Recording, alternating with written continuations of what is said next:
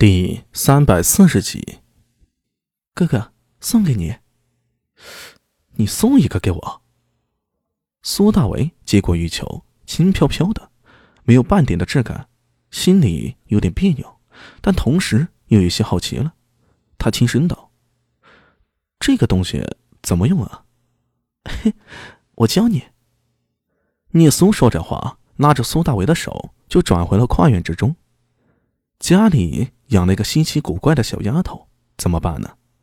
天亮之后，苏大伟来到县衙，仍有些浑噩。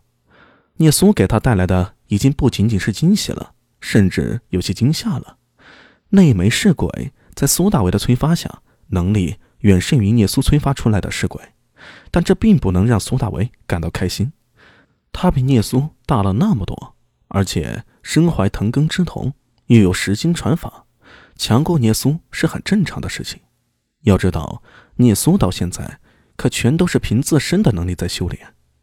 这丫头到底是什么情况呀？苏大为这心里啊有点发毛，但内心里还是非常高兴。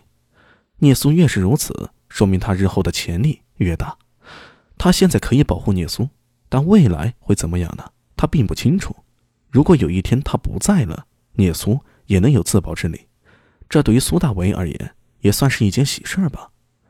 调整了一下心情，他拿起了桌上的卷宗，上面是最近一段时间来拐子爷他们跟踪监视新罗使团的记录。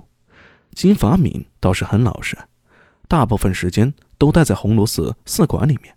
不过那些使团的成员却活动十分频繁。整个使团有三百多人，要想从三百多人里分辨出目标来。可不是一件容易的事呀。好在对于经验丰富的拐子爷他们而言，这似乎并不困难。根据拐子爷的记录，苏大为圈出了四个可疑的目标：朴永泰，金发米身边的侍卫；金龙珠，使团随行的太监，负责使团成员的食宿安排；大唐长安，云集天下美味，想吃什么都可以，只要有钱就好。但新罗人很怪异。他们似乎更习惯于新罗的口味，很多时候他们都是在驿馆中自行烹饪。福彩杰，金发米身边的侍女；林逸璇，使团里的侍卫。这四个人是整个新罗使团出入驿馆最为频繁的人，活动范围主要集中在驯养坊、平看坊、太平坊等几个地方，接触的人也是五花八门。但如果仔细分析，就会发现。他们接触的人当中，大部分和朝廷的官员有联系。若不仔细分析，很难看出来。大白熊，拐子爷呢？哦，他和九郎出去了，说今天不定回来。那八哥呢？也出去了。如今衙门里都谁在呀？呃，只有咱们两个。苏大为手下一共有八个人，之前赵可把他们被苏大为。送去周良的公交数了，使得他手下可用之人越来越少。